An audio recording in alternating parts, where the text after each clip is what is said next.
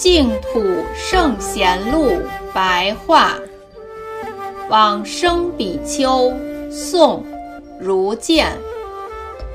如见，不清楚他的出身，居住在浙江明州的塔山，两度阅读藏经，常年持诵妙法莲花经，专一心智。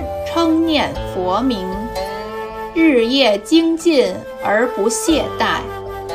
晚年居住在茅棚，有一天突然得疾，请隔壁安院的僧人助念佛号，自己则面向西方盘坐，含着笑容而作画往生。